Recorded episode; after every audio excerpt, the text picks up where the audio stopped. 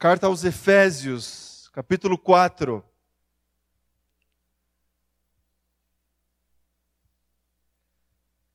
Efésios, capítulo 4. Eu vou ler a partir do verso de número 17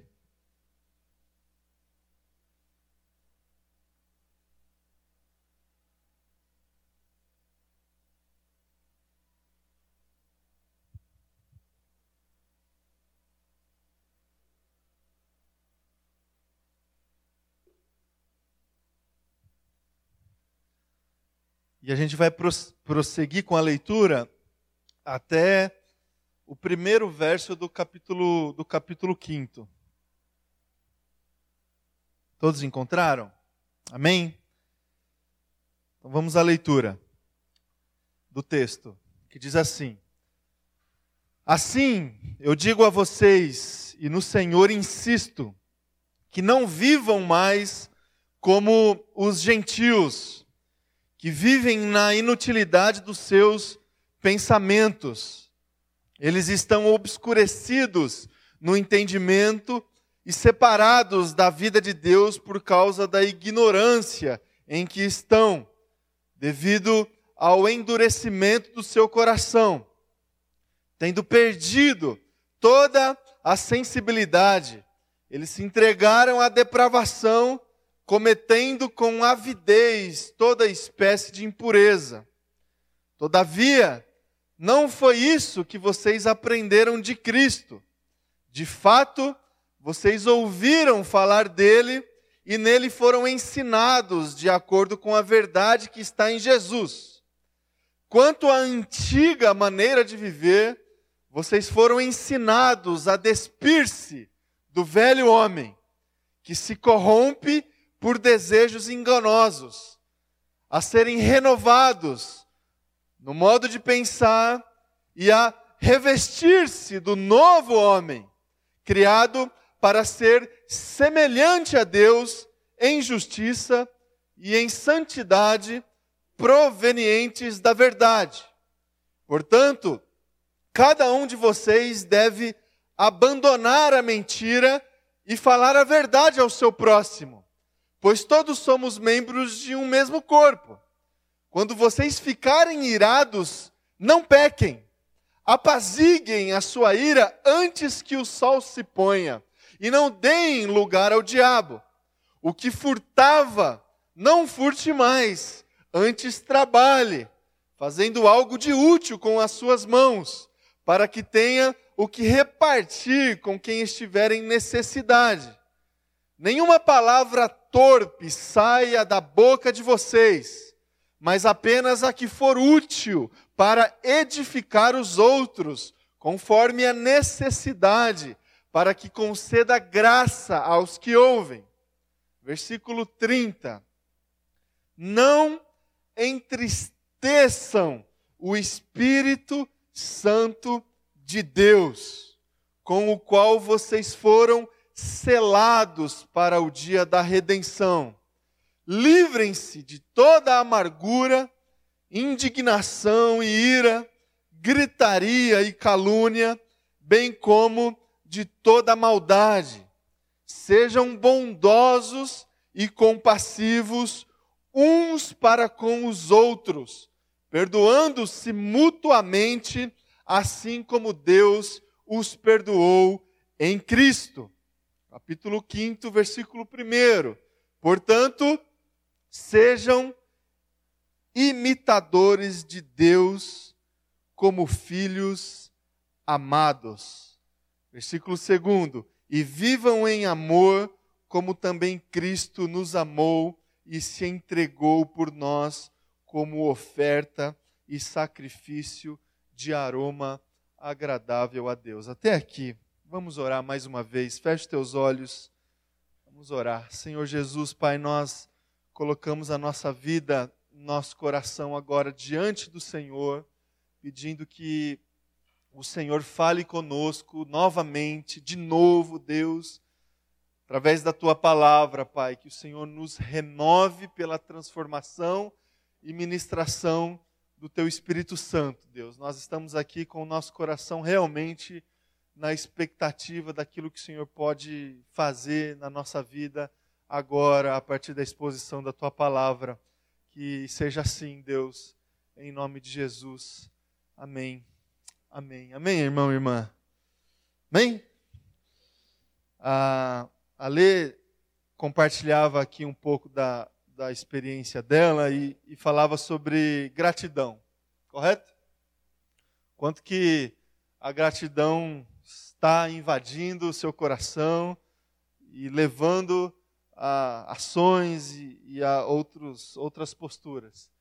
É certo que, se a gente parar para pensar na, nos nossos dias, nas nossas vidas, a gente vai é, chegar à conclusão de que esse, essa postura da gratidão não é algo assim muito natural, certo? No nosso coração, no comportamento das pessoas. Sobretudo no momento assim de facilidades que a gente vive na nossa história. Hoje em dia as coisas estão muito disponíveis, correto? A gente tem muitas ofertas de informação, de serviço, de um monte de coisa que a gente se acostuma a gente se acostuma com coisa boa, com coisa que já está pronta, com coisa que traz resposta, com coisa que traz satisfação. A gente se acostuma facilmente com esse tipo de coisa. E a nossa, no nosso mundo, na nossa época, essas facilidades estão cada vez mais presentes. E aí, na medida que elas não estão assim muito disponíveis para nós, a gente reclama, certo? A gente reclama. E de repente a gente vive numa velocidade assim no nosso, no nosso dia a dia tão alta que de repente a gente está reclamando de tudo. Reclamando de tudo. A gente tem um monte de coisa, mas ao mesmo tempo a gente acha que a gente não tem nada. Tem um monte de serviço disponível para nós, mas a gente nós estamos sempre insatisfeitos com a qualidade, com a velocidade, não é? Você se sente assim às vezes, reclamando de tudo, reclamando de todas as coisas. Basicamente, a gente reclama de três coisas. A gente reclama, é, a gente reclama diante daquilo que nós somos. Nós estamos insatisfeitos, vez ou outra, por aquilo que somos. Nosso corpo, certo? Às vezes a gente até dá uma, justificativa assim bem forte para, né? A gente não está satisfeito com o nosso corpo, com a nossa saúde, a gente não está satisfeito com a nossa personalidade, às vezes a gente se sente desconfortável porque nos falta capacidade que tem a ver com a nossa personalidade. A gente reclama vez ou outra com aquilo que nós somos. Vez ou outra também a gente reclama com aquilo que a gente tem ou com aquilo que a gente não tem, certo? O que tem às vezes não é suficiente porque tem tanta coisa que a gente não tem. E aí a gente reclama. Nós estamos insatisfeitos porque Parece que falta recurso o tempo todo, falta é, condições materiais para a gente seguir a nossa vida. Aquilo que a gente tem ou não tem. E também, vez ou outra, a gente reclama, nós estamos insatisfeitos com aquilo que a gente faz. Ainda essa semana, eu li um, uma reportagem, um artigo na Folha de São Paulo, trazendo uma informação é, seguinte, que cerca de 40%, até um pouco mais, dos profissionais no Brasil, eles estão insatisfeitos com suas posições dentro das empresas. Quase metade das pessoas que estão trabalhando aí em alguma empresa ou outra, elas estão insatisfeitas. Satisfeitas com aquilo que elas estão fazendo. Com o trabalho, com a rotina do dia a dia, com os trabalhos que a gente tem dentro de casa a geração de insatisfeitos, insatisfeitos com tudo praticamente, com o que somos, com o que temos e com o que fazemos. É, por esse motivo, por essa razão é que parece que a gente quase sempre, quase que o tempo todo, a gente quer mudar, certo? A gente quer mudança. A gente quer transformação.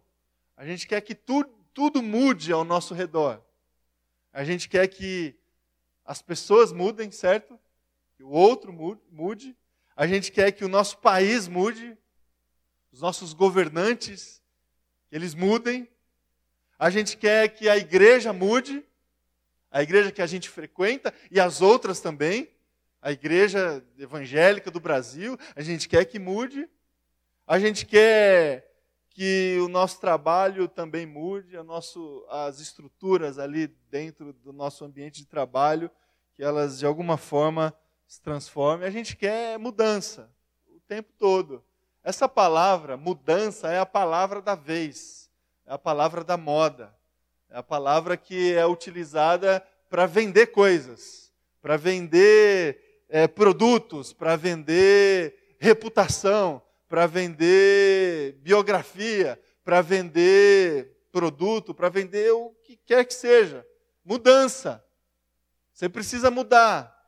O país precisa mudar. E a gente se envolve nesse contexto de expectativa de que tudo mude, porque a gente está insatisfeito com tudo. E se a gente está insatisfeito com tudo, o que a gente precisa acontecer é isso, precisa mudar. As pessoas precisam mudar, as instituições precisam mudar, o país precisa mudar, a igreja precisa mudar, tudo precisa mudar. Agora, a pergunta que eu gostaria que você fizesse e que eu estou fazendo aqui é o seguinte: e eu? O que eu tenho a ver com isso? O que eu tenho a ver com, com essa expectativa que eu tenho de que tudo mude? Qual que é a minha parcela de contribuição para as mudanças que eu desejo que aconteçam nas pessoas, nas instituições, no meu trabalho, no país, na igreja. Qual que é o meu papel? Qual que é a minha parcela de responsabilidade nisso? Porque a gente está muito mais acostumado a alimentar uma expectativa de uma mudança que venha de fora do que alimentar uma expectativa de uma mudança que pode acontecer dentro de nós. É muito mais fácil delegar. É muito mais fácil identificar desvios, equívocos, erros, demandas no que está fora de nós. Agora, a reflexão que eu gostaria que a gente fizesse essa manhã, meu irmão e minha irmã, é qual que é a minha parcela diante da expectativa de mudança que eu alimento no meu coração? E eu estou aqui para afirmar para você que toda a nossa expectativa de mudança dos ambientes que a gente frequenta, que eu alimento no meu coração, deve ter como ponto de partida a minha própria vida. Minha própria vida.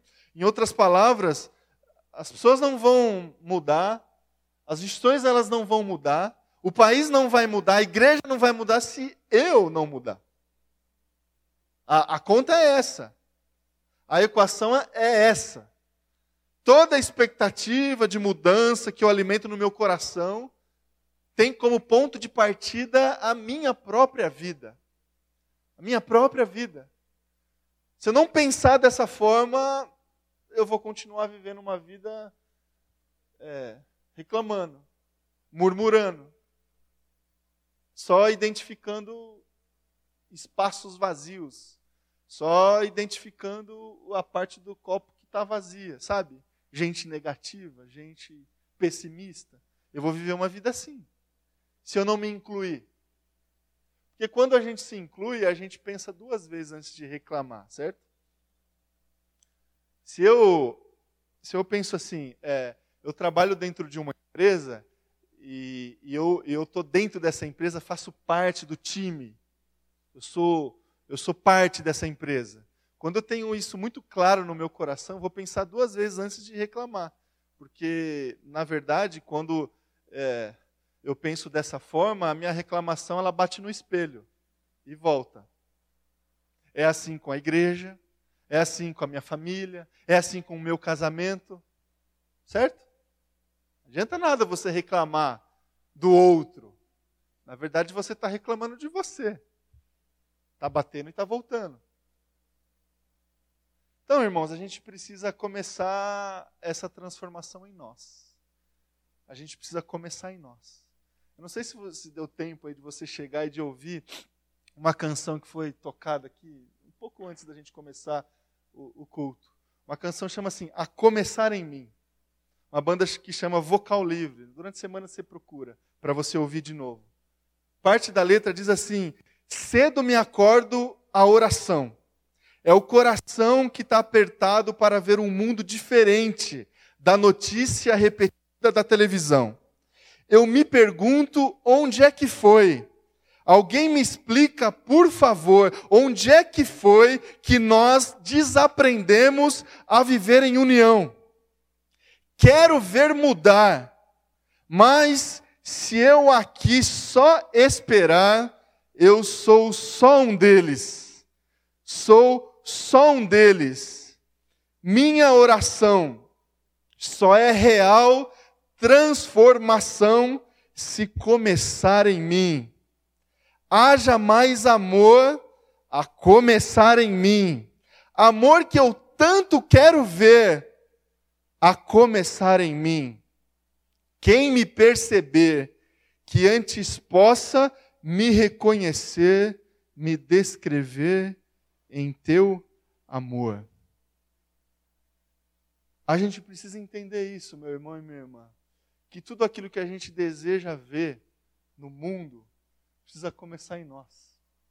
Que todo o amor que a gente deseja que aconteça nas nossas realidades, nos nossos ambientes, ele precisa começar em nós.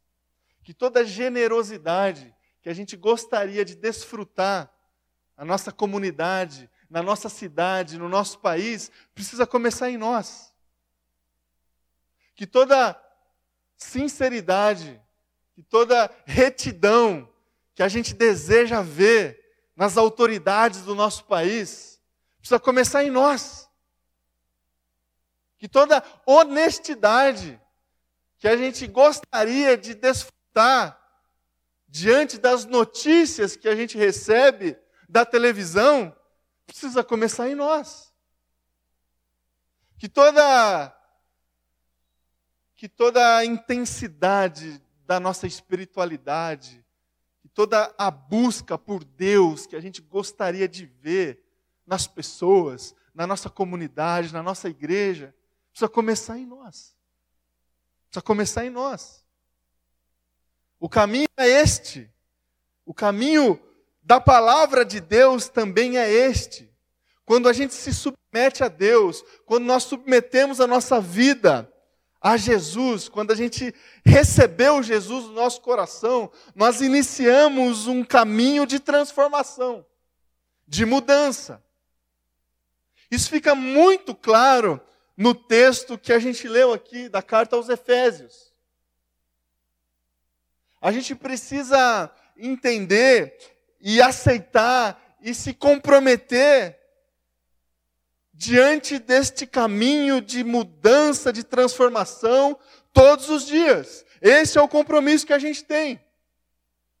Quando a gente negligencia este compromisso de a gente seguir vivendo a nossa vida a partir das os novos parâmetros que a gente recebeu, do batismo que a gente recebeu de Jesus, quando foi incorporado em nós este novo homem, quando a gente desfrutou deste novo nascimento, quando a gente negligencia esta caminhada, o que nós estamos fazendo, de acordo com o texto que a gente leu, é o seguinte: nós estamos e estaremos entristecendo o Espírito Santo de Deus. Você já parou para pensar nisso? Que o Espírito Santo fica triste? Já parou para pensar ou não? Olha só, a gente tem conversado aqui bastante sobre o Espírito Santo, né? É, sobre potencialidades, normalmente, do Espírito Santo. O como ele nos reveste, o como ele nos capacita, como o Espírito Santo derrama nas nossas vidas dons espirituais para a gente servir a Jesus. Agora, aqui no texto de Paulo aos Efésios, o Espírito Santo pode ficar triste. A gente pode entristecer o Espírito Santo de Deus. E a gente vai fazer isso quando a gente negligenciar uma vida em mudança e transformação, uma vida que é revestida desse novo homem. deste novo homem. Olha só a responsabilidade que a gente tem, meu irmão e minha irmã, com a nossa vida cristã. Olha só a, como que é, qual é o preço do discipulado. Nós estamos diante da possibilidade de alegrar ou entristecer o Espírito Santo de Deus a partir das nossas, dos nossos comportamentos, a partir da nossa postura. É, Deus não está é, Deus não está insensível com aquilo que a gente faz. Deus ele, ele se afeta. É, está aí um, um, um bom caminho assim para a gente desfrutar do cuidado de Deus. Deus ele é ele é afetuoso. Ele não é ele, ele não tem assim frieza. Ele não ele não parece assim que às vezes a gente pode alimentar no coração a ideia de um Deus é, estático, um Deus que compartilhou uma lista de, de normas, de leis, de mandamentos e está lá esperando que a gente cumpra é, essas leis. Se a gente cumprir, a gente vai desfrutar da vida eterna, se a gente não cumprir, a gente vai desfrutar da perdição eterna. E Deus está lá sua posição no seu trono, só assistindo a nossa vida. Irmãos, não é assim. Deus ele, ele é afetuoso. Ele é afetuoso. Ainda que soberano, ainda que todo-poderoso, ainda que conhecedor de todas as coisas, ele se afeta. Por isso que ele se entristece. Por isso que ele se alegra. Por isso que ele chora. Ele sente o que a gente faz. Ele sente o que a gente faz. E eu fico imaginando ele assistindo, cuidando, diante da, dos espaços que a gente abre para ele interferir na, na, nossa vida, ele a, na, alimentando expectativas em relação àquilo que a gente faz. Como quem olha a nossa vida torcendo que a gente faça a coisa certa, que a gente tome as melhores escolhas. E quando isso não acontece, ele, ele se entristece. Ele se entristece. Existe essa realidade que a gente não pode omitir da nossa vida e da nossa caminhada, que se a gente negligenciar este processo de transformação, a gente vai entristecer o Espírito Santo de Deus. Agora, por que, é tão difícil meu irmão e minha irmã? Por que, é tão difícil mudar? Por que é tão difícil a gente perseverar nesta caminhada? Não é fácil. Não é fácil. É, a vida cristã, nós recebemos ela de graça. Mas o discipulado, é, eu disse é, na semana passada essa frase do Billy Graham. A vida eterna a gente recebeu de graça, mas o discipulado custa todo o resto. Todo o resto. Não é fácil. Uma caminhada que custa. Tem um, um manual de discipulado, chama é, Autoconfrontação, de um sujeito chamado John Brugger. Um negócio desse tamanho assim. Esse é manual de discipulado mesmo. Quero ver quem está disponível a, a, fazer. É um negócio assim, dá três vezes a Bíblia, o negócio. É, ele diz assim, ah, sobre essa dificuldade de a gente desenvolver uma vida em mudança do discipulado. Há três obstáculos. O primeiro tem a ver com os nossos sentimentos. Por quê? Porque existe dentro de nós um padrão de contentamento e felicidade. E às vezes esse padrão está equivocado. Só que submetido a esse padrão de contentamento e de felicidade, a gente não muda. Por quê? Porque a gente acha que para a gente experimentar e desfrutar de contentamento e de felicidade é desse jeito. É dessa forma. Então isso tem a ver com sentimento. Tem a ver com um padrão que a gente construiu na nossa caminhada e esse padrão a gente não negocia, não negocia. Uma outra dificuldade que a gente tem tem a ver com as nossas ações. Existe em nós, a partir da nossa criação, das, dos nossos lugares, os nossos lugares de fala, os nossos lugares é, de formação, nós adquirimos um padrão de comportamento um padrão de comportamento que é, não, é, não é santo, tem coisa boa e tem coisa que não é boa. E a gente precisa questionar isso, mas é difícil. É difícil porque nós fomos ensinados. A gente aprendeu. A gente aprendeu na escola, a gente aprendeu nosso círculo de relacionamento, a gente aprendeu em casa, a gente aprendeu na igreja, a gente aprendeu aí é, na rua, com a nossa cultura, com os valores que regem a reflexão das pessoas. Nós aprendemos o tempo todo e forjamos em nós um certo padrão de comportamento. E aí a palavra de Deus, ela se contrasta às vezes a esse padrão e eis aí um grande desafio que a gente tem de refazer esse padrão, de mudar, de fazer diferente. Isso não é fácil. Isso não é fácil, mas é necessário. Terceiro obstáculo que a gente tem, segundo esse, esse autor, tem a ver com o coração. Existe em nós e, e a cada um de nós um padrão de caráter, de personalidade, ou desvios de. Todos nós, todos nós temos desvios na formação do nosso caráter e da nossa personalidade. E isso é um obstáculo ah, na nossa caminhada do discipulado rumo à mudança e à transformação. Porque a gente vai precisar confrontar isso. Confrontar isso. Todos nós fugimos, temos os nossos mecanismos de fuga diante dos nossos medos, diante da, da, das limitações que a gente tem, a gente vai adquirindo é, válvulas de escape, que na linguagem espiritual o nome para isso é pecado. Pecado. A gente, a gente adquire é, esses comportamentos pecaminosos. Então tem gente que, que escapa pela mentira e mente o tempo todo. Tem gente que escapa é, por, uma, por, um, por um orgulho, uma arrogância e, e sustenta a sua personalidade a partir desse, desse desvio.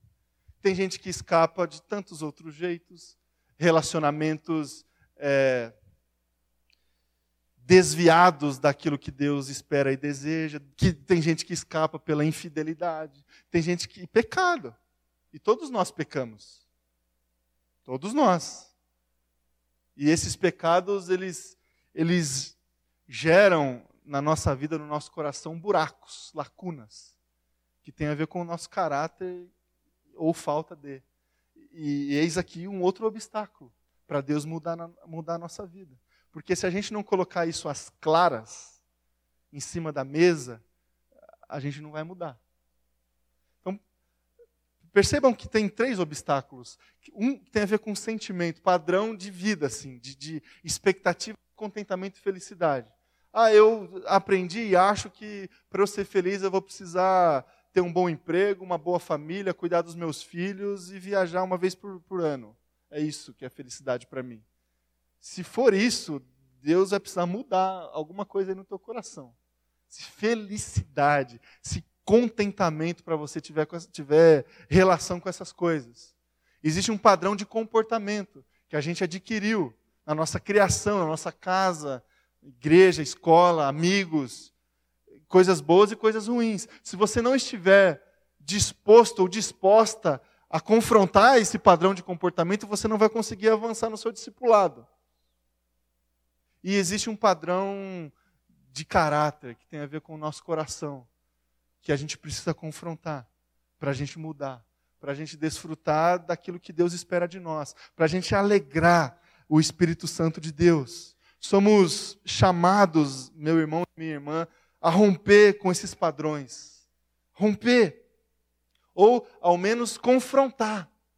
Confrontar, porque a gente não, precisa e nem deve é, criminalizar ou é, tornar assim descartáveis tudo aquilo que a gente recebeu na nossa vida, na nossa história. Tem muita coisa boa que a gente recebeu dos nossos pais.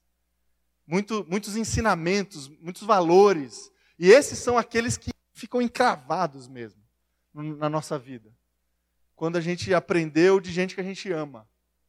Quando a gente aprendeu de gente que a gente considera. Tem tanta coisa que precisa preservar, que a gente precisa preservar, ou até mesmo resgatar. Resgatar o que a gente recebeu lá atrás. Tem muita coisa boa, mas a gente precisa olhar com os olhos de Deus para é, esses obstáculos que a gente encontra no meio da caminhada é, de transformação e de mudança que Deus nos propõe. Eu gostaria de trazer aqui para você, para a gente encerrar aqui a nossa reflexão, a, do, dois termos, uma linguagem muito apropriada do autor aqui da carta aos Efésios, para a gente tentar ajudar, para a gente tentar entender melhor como é que funciona este processo de transformação que Deus tem é, para a nossa vida. Uma espécie assim de provador de Deus, sabe provador de loja de roupa? Ah, o texto diz assim que a gente precisa é, se despir e a gente precisa revestir. Despir e revestir. A gente entra num lugar, a gente tira a roupa e a gente veste outra roupa. É mais ou menos isso. É, o texto diz assim: vocês foram ensinados a despir-se do velho homem. Versículo 22. Como é que isso acontece na nossa vida? Como que a gente consegue tirar essa roupa velha? Como que a gente consegue questionar, romper com padrões de comportamento, de contentamento, de caráter que estão equivocados? Primeiro, identificando. A gente precisa identificar, nomear o que a gente precisa eliminar da nossa vida. E como que a gente identifica? Conhecendo a palavra que nos revela. Certo? Conhecendo a palavra que funciona para nós como um holofote, assim, sabe? Perto, assim, que a gente fecha até o olho. É, Moisés experimentou mais ou menos um negócio desse, né? Não conseguiu olhar a presença de Deus. A palavra funciona para nós como esse holofote que ilumina a nossa vida é, para a gente aprender o caminho, mas ilumina a nossa vida para mostrar a nossa sujeira também. E aí a gente vai identificar o que, que a gente precisa mudar. Pela palavra. Pela palavra, palavra de Deus. É ela que nos revela. A gente desfruta desse processo de autoconhecimento. A gente pode até ter ajuda de pessoas, e, e até deve, mas é pela palavra. E a gente, uma vez identificando, a gente se arrepende. Se arrepende. A gente toma uma decisão. E essa decisão tem a ver com fé e não com com o sentimento, né? Arrependimento é decisão por fé. Obediência. Obediência. Ah, eu, eu, não, eu não senti ainda uma vontade de, de me arrepender. Você não vai sentir nunca. É, é fé. É fé. É obediência. Obediência. Obediência à palavra de Deus. Arrependimento. E esse processo, ele se finda o processo da gente se despir do velho homem com confissão. Confissão. E aí a gente precisa de, de coragem para se expor. De coragem para se expor. Todo o processo de, de mudança que Deus tem para nós é, caminha por, por, esse, por, esse, por, esses, por essas posturas aí. A gente precisa, diante da palavra, identificar. Diante da palavra, a gente precisa se arrepender e em obediência à palavra, com coragem, a gente precisa confessar. Confessar. Com coragem, porque não é fácil. Não é fácil a gente é, mostrar nossa fraqueza num mundo desse que a gente vive, que parece que todo mundo é forte. É, não é fácil a gente reconhecer que a gente não sabe num mundo que parece que todo mundo sabe de tudo. Não é fácil a gente reconhecer que nós somos vulneráveis é, num mundo que parece que todo mundo é forte. Não é fácil, mas necessário. Fazendo isso, a gente consegue despir a velha roupa e estamos prontos para revestir uma nova roupa. Versículo 23 do texto que a gente leu. A serem, vocês foram ensinados a despir-se do velho homem e a serem renovados no modo de pensar e a revestir-se do novo homem. E como que a gente se reveste do novo homem? Fazendo diferente do que a gente faz. E a palavra é, a palavra que a gente leu ela é muito prática, não tem rodeio. Então, aquele que mentia, fale a verdade. Né? Quando você se irá, não peque. Apazigue a sua ira antes que o sol se ponha. Não dê espaço para o diabo. Mudança, mudança. Se você roubava, não rouba mais. Trabalha. Trabalha e trabalha, trabalhe de tal forma que quando sobrar alguma coisa, dê para quem não tem. Dê para quem está precisando. Reparta. Se você falava assim, desculpe a expressão, mas se você falava mais que a boca, cuidado agora. Né? Uma linguagem mais de hoje, assim. Cuidado com o que você fala. Que as palavras que que, que saem da sua boca cheguem ao outro para edificação somente. Para edificação somente. Se livre da ira, da gritaria, da calúnia, da maldade. Perdoe, perdoe as pessoas. Perdoe uns aos outros. E dessa forma você vai viver uma vida na direção de Jesus. Você vai viver uma vida para se parecer com Jesus para se parecer com Jesus. Irmão, irmã, é, fica aqui o convite, o desafio para mim, para mim, para você, para todos nós, que a gente precisa entender como é que funciona essa vida com Jesus.